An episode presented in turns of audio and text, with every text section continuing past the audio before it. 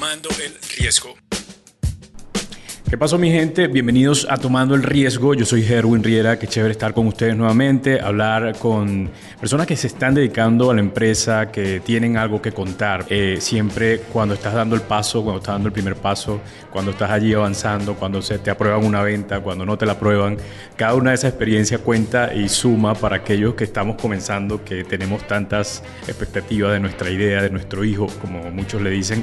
Así que bueno, hoy tenemos a un invitado bien especial y vamos a hablar de algo bien, bien chévere e interesante.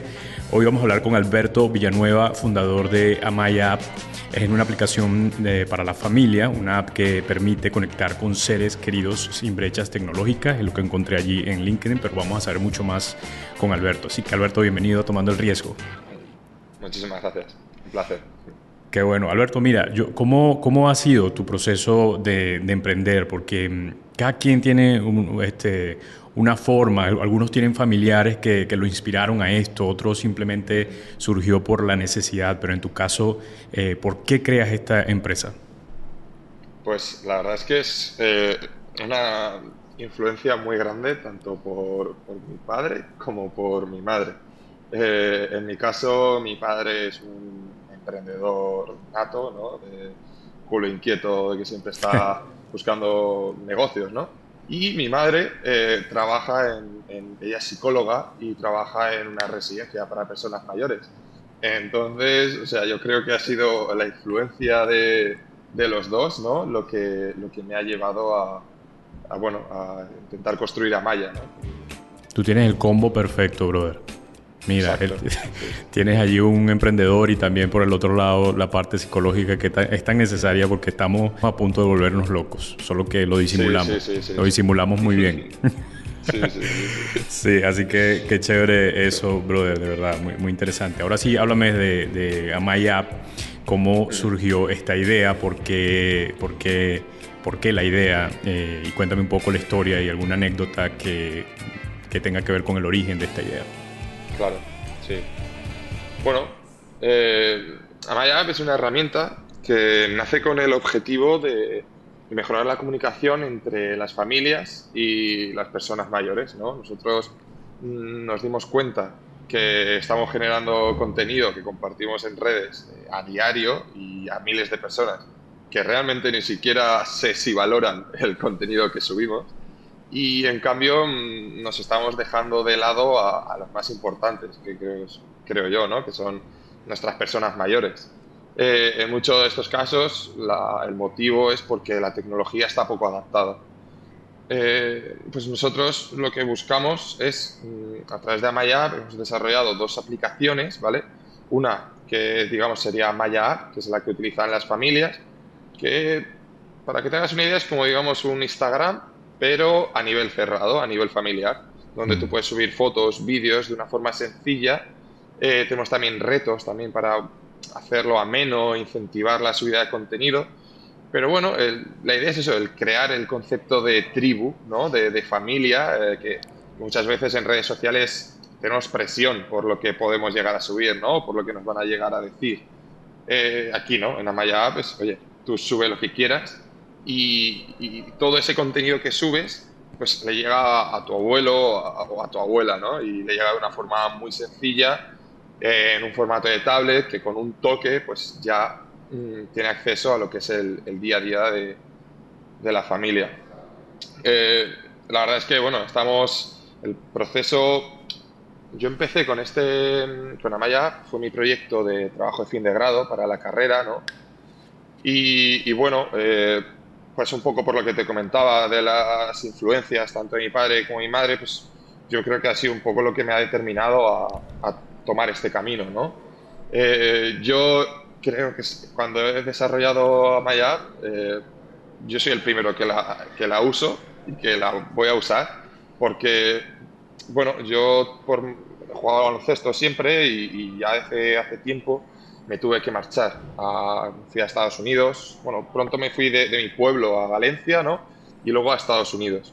Y sí que es verdad que ahí, pues, ahí fue cuando noté la, la desconexión, ¿no? Yo soy un...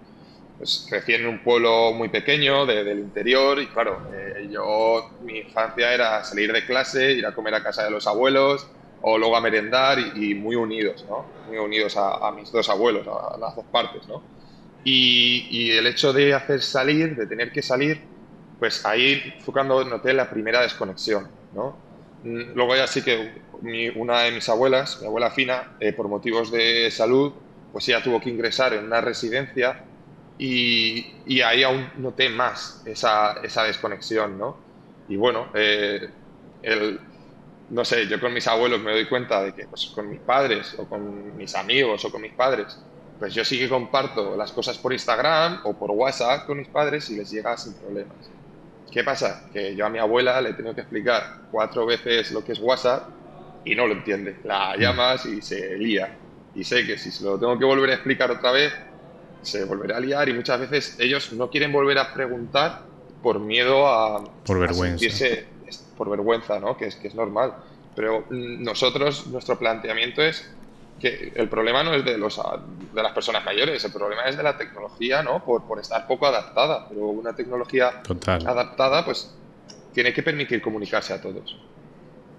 Qué chévere, me, me encanta y me, y me, comparo un poco con tu, contigo y con tu idea, porque yo soy un inmigrante, eh, yo vivo en Colombia, eh, soy de Venezuela, y esa misma ausencia que has sentido tú, yo la he sentido muchas veces y, es como no hallo cómo, eh, cómo hacer para poder estar más conectado con mi abuela, por ejemplo, con mis abuelos.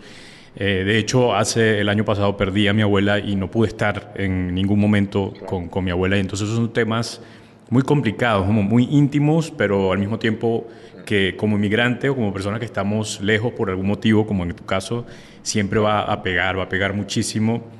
Y qué bueno tener una opción, la verdad, como esta, que me, parece también muy chévere que sea algo entre familia. Me gustó cuando hablaste y dijiste que era, tenías alguna, alguna dinámica, no, no recuerdo exactamente la palabra, pero algo para que sea más amena la, la situación por allí. Y, y, eso ya por allí eh, te has creado de verdad una gran idea que para mí eh, ya forma parte. Es como, es como, quiero usarla, quiero saber cómo es, porque reciente me voy otra vez a, a Colombia Estoy ahorita en Venezuela y quiero empezar a saber cómo puedo usarla y cómo puedo empezar a practicarla con mi familia. Y eso era, eso era lo que te quería preguntar, ¿cómo ha sido la experiencia del usuario eh, eh, según lo que has visto, cómo, cómo ha sido y cómo lo has vivido? Claro, pues mira, nosotros un poco eh, a la hora de, empezar, ¿no? Mm, yo me basé bastante en lo que es el design thinking, ¿no? oye, pues, primero tenemos esa fase de empatizar con con profesionales de residencias, con familias, con personas mayores, ver cuáles eran los problemas, ¿no? Nosotros al final decidimos, la decisión fue ir a eh, principalmente lo que es la comunicación, ¿no?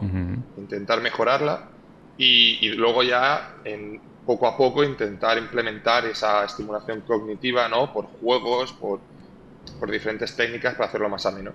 Y bueno, eh, un poco la primera versión, el primer prototipo fue en grupos de WhatsApp con las familias. Entramos en algunas residencias, creamos grupos de WhatsApp eh, en los cuales, bueno, a las familias pues les íbamos pidiendo una vez a la semana contenido, algún tipo de mensaje, pues a lo mejor, oye, tenéis fotos de los viajes, tenéis tal. Las familias nos pasaban contenido y nosotros lo montamos en, en un Canva poníamos ese en el Canva, poníamos mm. lo que, pues eso, las fotos con el mensaje que nos enviaban y lo juntábamos. Y lo hacíamos en formato de vídeo.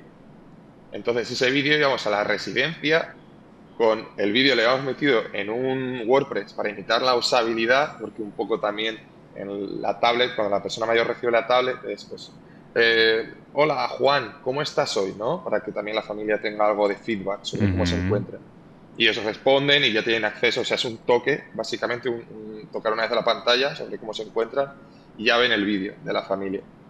Y, bueno, la verdad es que estuvo muy guay porque el, primer día es algo raro, sobre todo porque te aparece un tío, yo, soy muy alto, parece un tío de dos metros por la residencia y te dice, buenas, Antonia, que tengo fotos que te ha enviado tu familia. Y te miran así. te miran con una cara, pero. Pero, oye, eh, la verdad es que el segundo día ya había invitado a una amiga suya porque quería enseñarle fotos del nieto. Eh, luego ya tal, ya es que alguno se ponía celoso. No sé.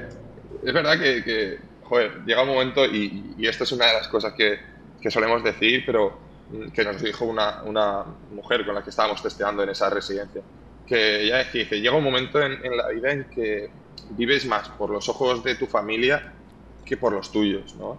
Y, mm. y yo creo que ese tiene que ser el, el objetivo de Amaya, el permitir a, a, las personas mayores pues vivir a través de, de los ojos de, de su familia.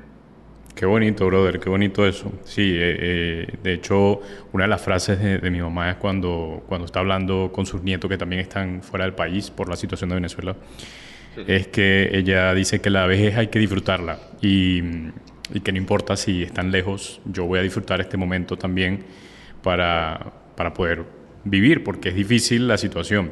Pero me imagino que para esos abuelos, para esa familia, para esa, eh, sí, esos abuelos mayores, quienes están allí y que uno tiene que tomar rumbo distinto, los hijos, los nietos, es duro poder despegarse y verlos por allá y, y, que no lo vayan a visitar y todo esto, pero qué bueno tener esta oportunidad, la verdad me gusta mucho.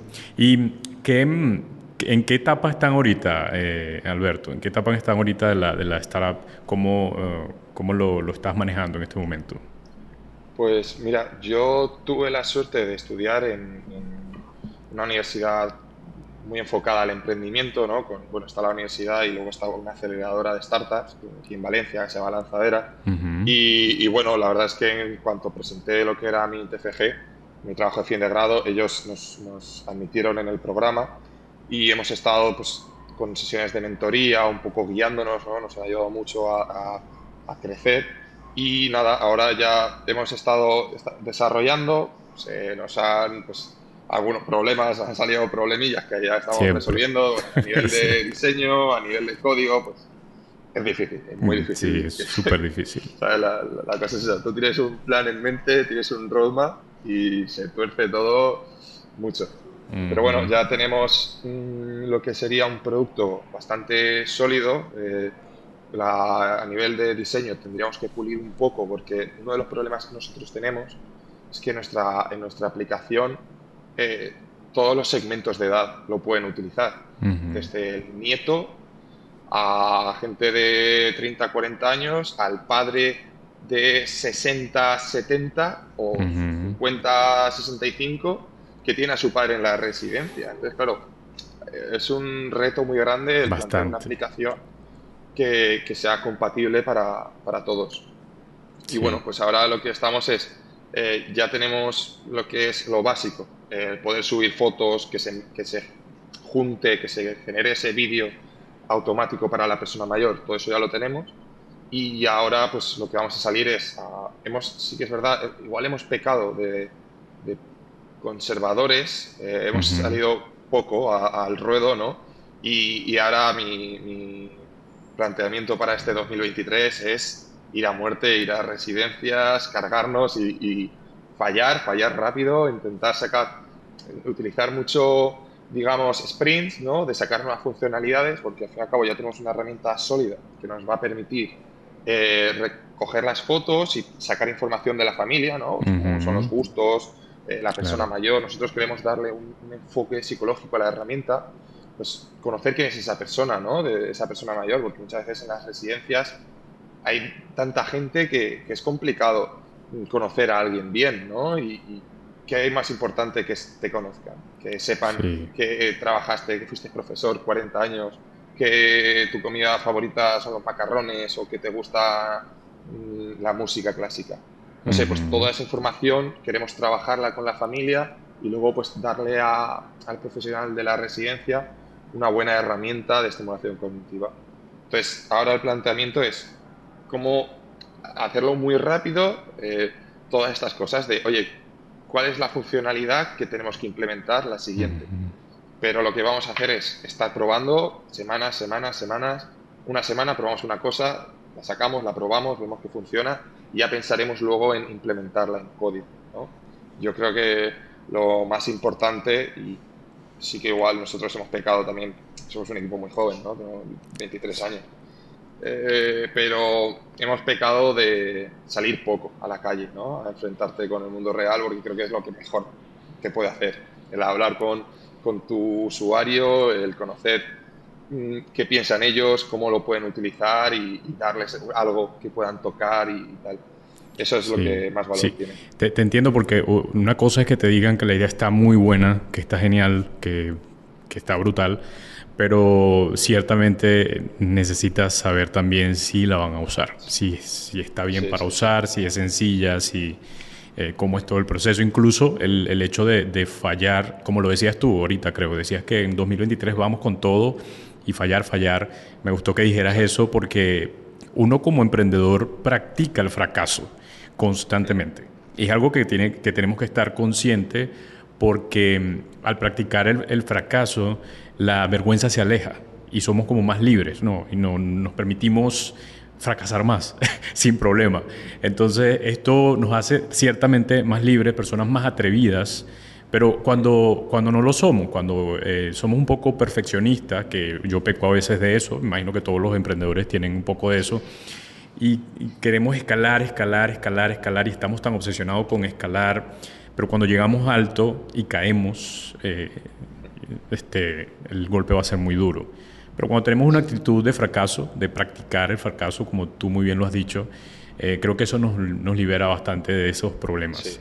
Y eso es lo que, lo que me gusta que, que, de pronto esta sea la etapa en la que tú estás viviendo de probar, probar, probar, probar. Sí.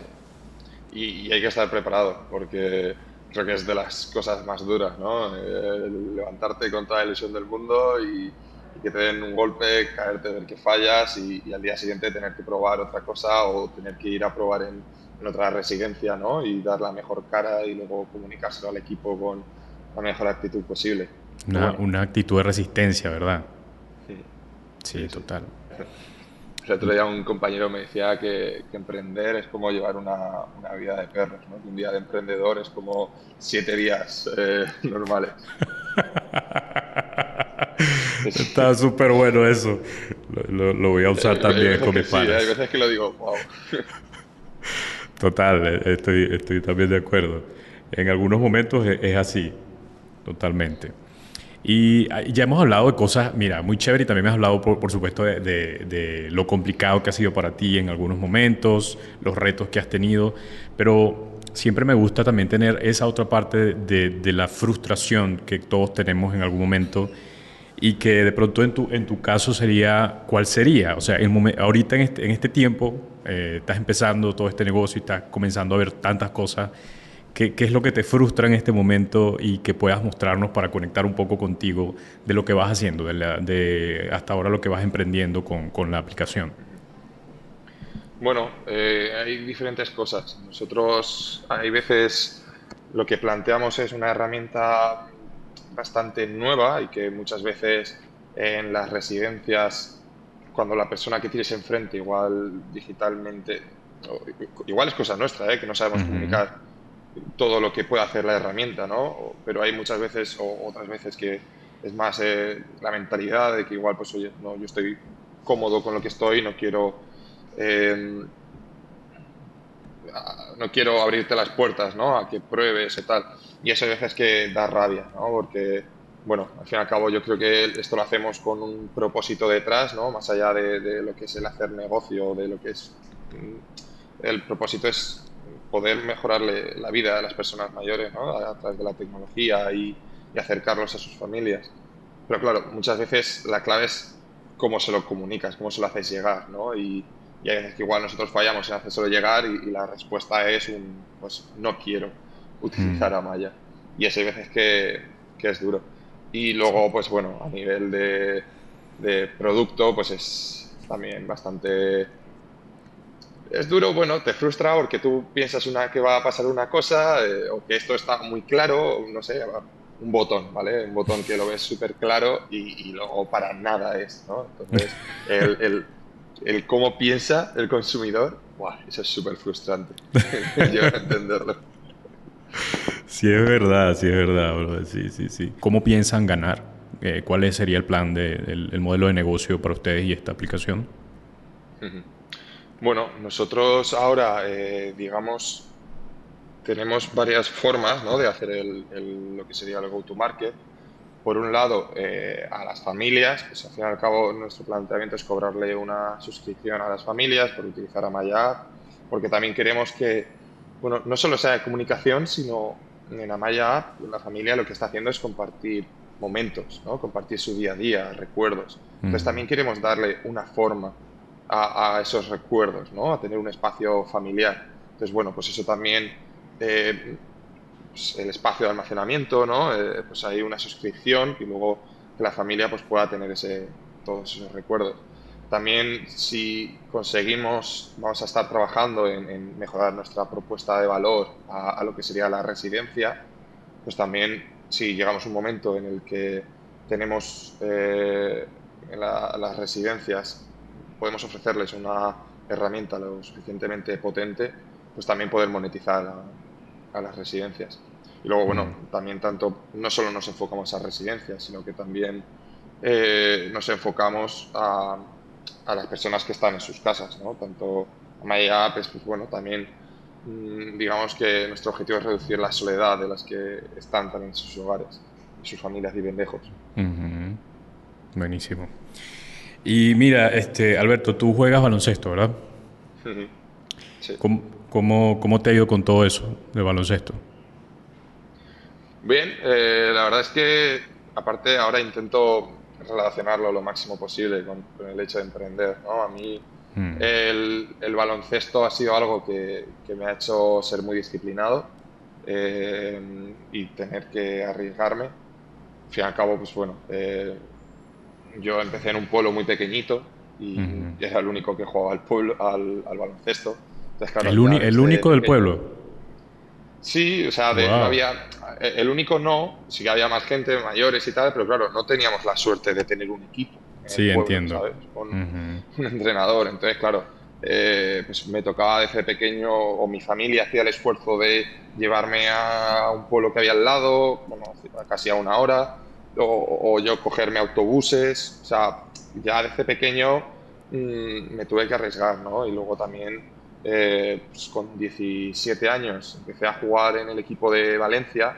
Ya con 14, 15 ya fue como, vale, mm, voy a tomármelo esto en serio. Ya me notaba que me gustaba mucho y, pues iba a destacar algo, ¿no?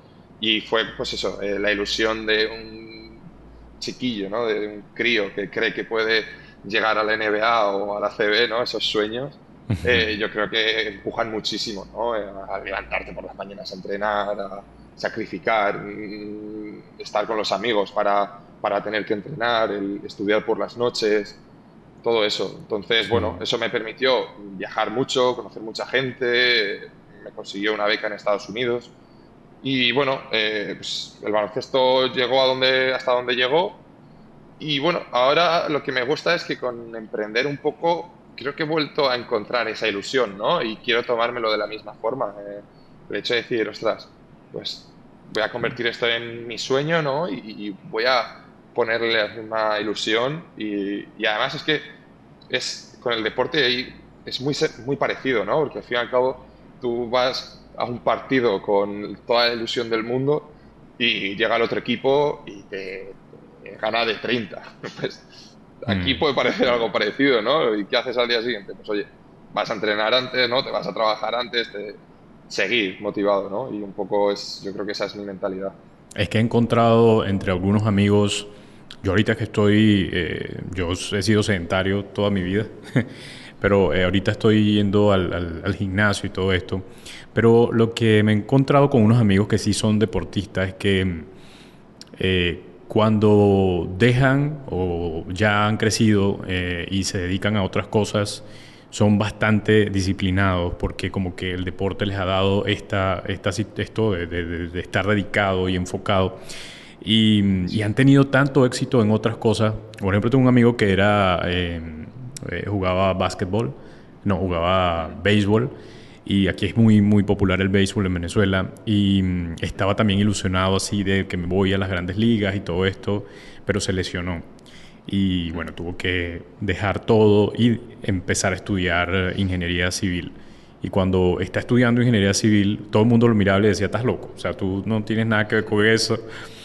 Pero resulta que el brother eh, ahorita es tremendo ingeniero y, y, bueno, ha tenido la dedicación que vimos en todo este proceso de estudiar, ha sido increíble. Creo que esto pasa también con, con las empresas. Si tienes, te has dedicado tanto tiempo a una disciplina, el, ser disciplinado, algo que dijiste, y también el arriesgarte, como también lo dijiste, eso es fundamental para crear una empresa.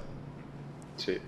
Luego también hay otra cosa que yo intento aplicarme y es eh, cuando yo, por ejemplo, en baloncesto, pues, no sé, tú entrenabas, hacías tu entrenamiento y tal, pero digamos que siempre ah, intentabas mejorar algún aspecto específico, ¿no? Eh, pues oye, hoy voy a intentar entrenar el salto, o estabas un mes intentando entrenar el salto para saltar más y poder hacer un mate, o los tiros libres. Y yo creo que para un emprendedor también es importante el, el eso, el poder trabajar, ¿no? En centrarte en pulir ciertas cosas, mm, el estar en constante mejora, ¿no? Pues yo ahora estoy intentando aprender programar, a programar porque creo que es fundamental, eh, el producto, estamos todo el día dándole vueltas a producto y estoy intentando empaparme todo lo que puedo, el hablar con toda la gente y yo creo que eso es muy importante, sobre todo para un emprendedor, el tener ese, ese mindset de, de ostras, eh, tengo que mejorar en, encontrar sobre todo tus puntos flacos o, tus puntos fuertes y, potenciarlos. Es verdad, de hecho yo, yo hablé de eso en, en uno de, de, mi newsletter donde eh, decía que la única forma de, de cambiar, este, de cambiar tu, tu cerebro, incluso este, biológicamente hablando, es con el comportamiento. Y, esta persona que, a quien yo me refería en esa, en esa publicación, una doctora que ahorita no recuerdo el nombre, perdón, eh, ella hablaba de cómo, cómo, cómo hacerlo a través del, comportamiento y, lo así, y era una serie de, patrones que había que seguir para, de aprendizaje y cómo lo debías hacer. Y, ella hablaba de por eso es que hay personas que se les hace incluso más, más fácil aprender ciertas cosas que a otras, pero no quiere decir que eh, sea mejor, sino que es una forma de, en el que el cerebro se adapta para aprender. Entonces, cuando tú decías eso de que uno tiene que pulir ciertas cosas, eh, ciertamente o obligarse a esto eh, ayuda a que tu cerebro se vaya adaptando a otras situaciones y que puedas finalmente ser exitoso en lo, que, en lo que tienes y que ya eso no sea como que un problema de pronto de cuando uno va al gimnasio, no, que de pronto este, tú estás yendo los primeros días estás allí entrenando, pero te cuesta tanto ir el segundo, el tercer día. Entonces, pero cuando lo, te obligas a eso, estás como cambiando tu, tu mentalidad y al final, pues ya cuando llevas ya bastante tiempo, 20 días, qué sé yo, ya es parte de ti, ya forma parte de ti. Y eso lo he visto en muchos empresarios. Había uno que me decía, Herwin, mira, yo he aprendido todo lo que de programación viendo videos de YouTube. Bro, yo no puedo hacer eso. Yo no puedo ver un video de YouTube o varios o lo que sea y y, aprender programación, eso para mí es muy difícil, pero lo puedo hacer de otra manera, se puede hacer de otra forma. Entonces, creo que todos tenemos que esforzarnos por lo que tú dices, de pulir ciertas cosas, pero también obligarnos en aquellas que no nos gustan. Sí, sí, sí, tal cual. Sí. Entonces, viendo, viendo esto, eh, brother, creo que ya eh, pasamos a otro punto también que hablábamos antes de esta, de esta charla y hablábamos de, precisamente del equipo, porque también en, todo esto del deporte, mira, el, equipo es fundamental y, en la empresa también. Entonces, para ti, ¿qué, ¿cuáles son de pronto las características de un equipo sano, según lo que tú has visto tanto en el deporte como ahorita con tu empresa? Sí, yo creo que es el, sentirse un equipo, eh, y lo ves tanto en el baloncesto como en la empresa, ¿no? Gente que se implica por, por, un objetivo, por un bien común y que luego son capaces de, de centrarse en, en, un, en, su propio objetivo. ¿no? Digamos que pues, en un equipo de una empresa tú tienes el nuestro, ¿no? tienes el objetivo que es Amaya, ¿no? que es pues, pues, convertirla, enlazar el producto, convertirlo en una startup de éxito. Vale, sí, pero este es el objetivo de, de lo que es el, el grupo, ¿no? Pero luego cada uno tiene que tener su propio objetivo, pues la parte de desarrollo tiene que encargarse de que el producto tecnológicamente sea top, eh, la gente de marketing pues tendrá que hacer todo lo posible para que todo el mundo lo conozca. Entonces, claro, creo que es importante el tener bien definido cada uno lo que tiene que hacer y sobre todo el involucrar a todo el equipo y, motivarlos. Sin mucha comunicación y ser empáticos. Empáticos, sí. Creo que eso es clave también porque para entender las necesidades de, tu equipo necesitas ponerte en algún momento en sus zapatos y desde allí evaluar todo o saber, porque uno nos, a veces uno se pregunta, pero que, como líder uno, uno dice, eh, ¿qué me toca hacer en este momento? ¿Como exhortarlo o exhortar a la persona o animarlo?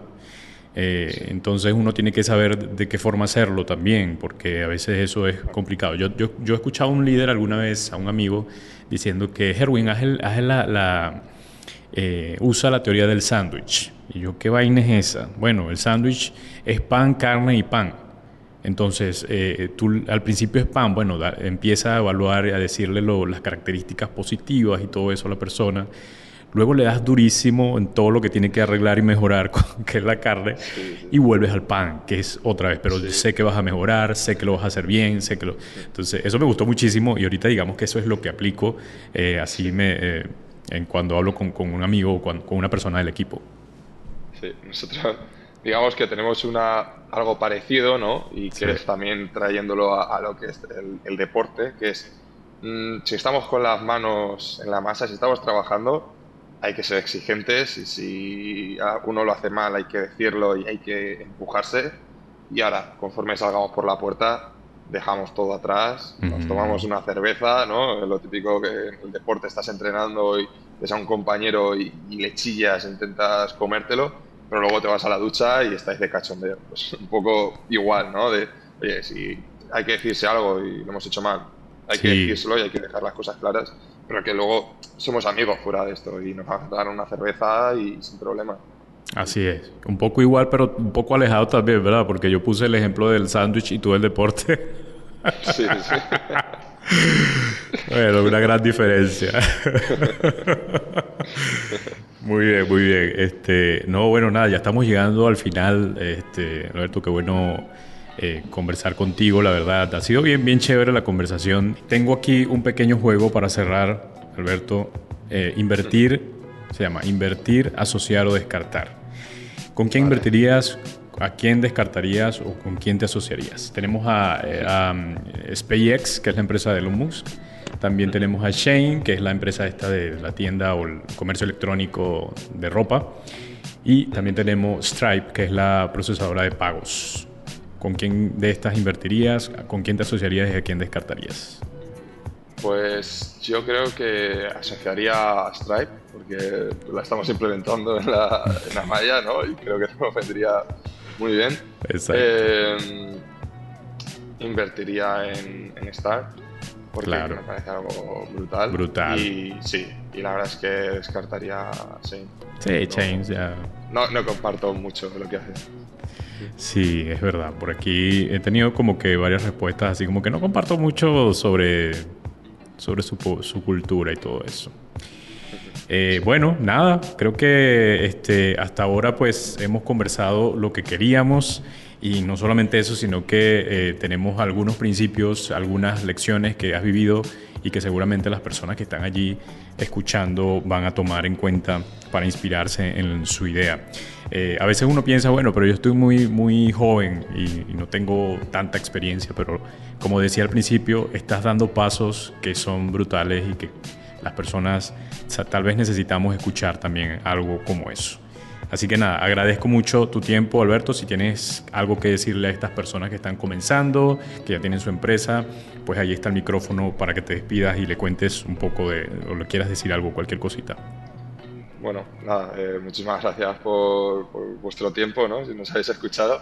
Y, nada, que, seáis valientes y que os arriesguéis, ¿no? Que, yo creo que lo que más cuesta es dar el primer paso, pero una vez que ya te, tiras al barro, mm, yo creo que empiezas a ver el camino. Y nada, rodearse, intentar rodearos de, gente buena que os ayude y, y buena suerte y ánimo, que lo vais a necesitar. Así es. Bueno, mi gente, escuchaban a Alberto Villanueva, fundador de Amayap, la aplicación para la familia, una app que permite conectar con seres queridos sin brechas tecnológicas.